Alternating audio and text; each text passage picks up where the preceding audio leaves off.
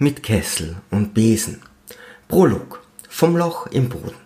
Überfall auf das avantgardistische Schurkenviertel. Mein Name war Benedikt. Ich wurde ohne Vorwarnung und mit fragwürdigen Erinnerungen von meiner Mutter unter Überzeugung geboren, benötigte zahlreiche Jahre um zu wachsen und hatte als Neugeborener nichts Weltbewegendes zu sagen, noch vermochte ich Berge zu versetzen. Ich nutzte die ersten Jahre meines Lebens, um mich eingehend mit meinem Körper zu beschäftigen, leckte an und biss in Dinge, lernte nach dem Essen ein Bäuerchen zu machen und später den Boden mit meinem Leib zu säubern.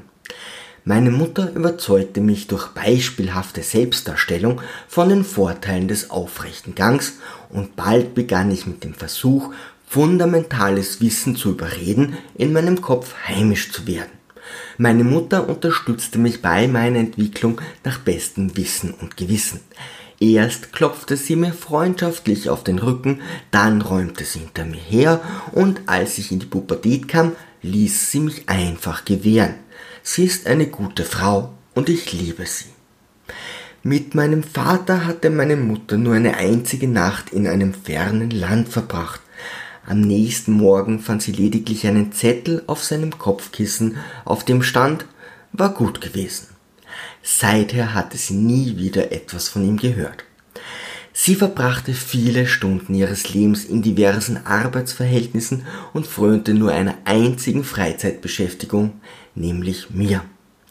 Da sie jedoch täglich lange schuften musste, war ich oft auf mich allein gestellt. Wann immer es mir möglich war, flüchtete ich mich in meine Fantasie und bestritt atemberaubende Abenteuer in gigantischen bunten Welten voll von Magie, Drachen, Göttern und Dämonen. Dabei bemerkte ich, dass etwas Unbekanntes in den Tiefen meiner Fantasie schlummerte. Ich versuchte meine Seele zu ergründen und fand ein Gewirr aus Gedanken und Stimmen, die mit jedem bestrittenen Lebensjahr lauter zu werden schienen, bis sich das stetige, drohende Flüstern erhob.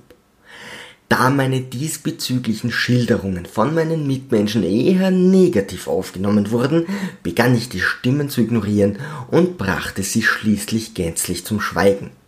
Nur hin und wieder erlitt ich einen Anfall. Ich weiß, dass sie noch immer tief in mir schlummern und lauern. Auch mein Sarkasmus wurde von meinen Mitmenschen nicht lobend gewürdigt und so blieb ich ein Außenseiter. Ich vermied tunlichst soziale Kontakte und schaffte es lediglich, die Gegenwart meiner Mutter als angenehm zu empfinden. Meine schulischen Erfolge reichten aus und schließlich wuchs ich zu einem Jugendlichen heran. Abseits von gesellschaftlichen Normvorstellungen war ich ein ganz normaler Junge mit katzenartigen Reflexen, einer ausgezeichneten Hand-Augen-Koordination, herausragenden Führungsfähigkeiten und einer hervorragenden Rhetorik. Eines Tages fand ich ein multimassives angeschlossenes Rollenspiel, bei dem man mit zahlreichen anderen Menschen über weite Distanzen Abenteuer in fantastischen Welten bestreiten konnte.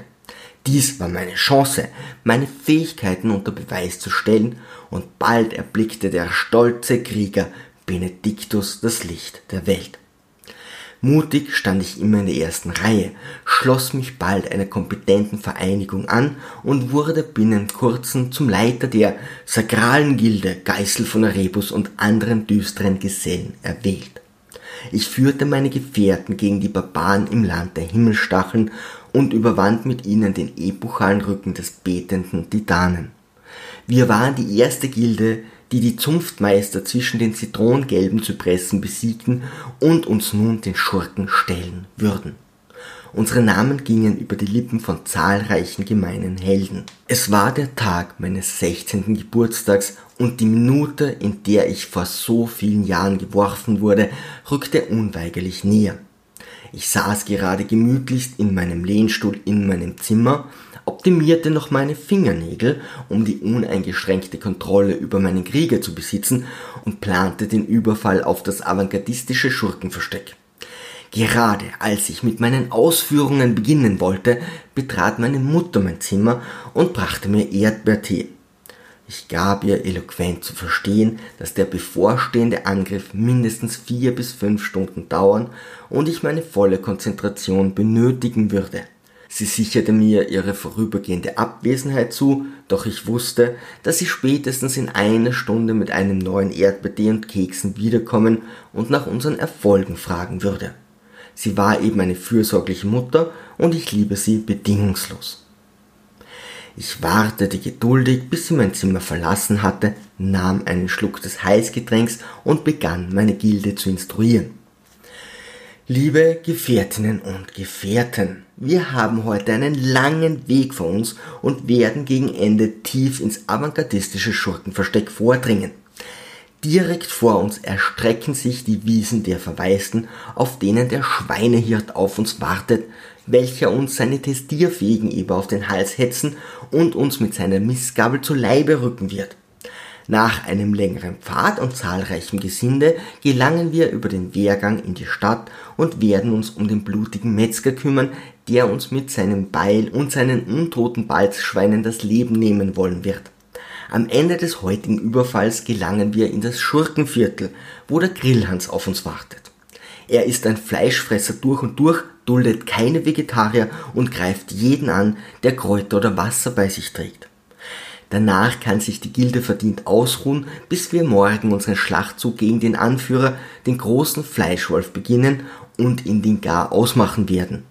Bitte plant auch morgen mindestens vier Stunden ein, denn der Wolf mit seinem gigantischen Fleischermesser im Maul ist kein Zuckerschlecken.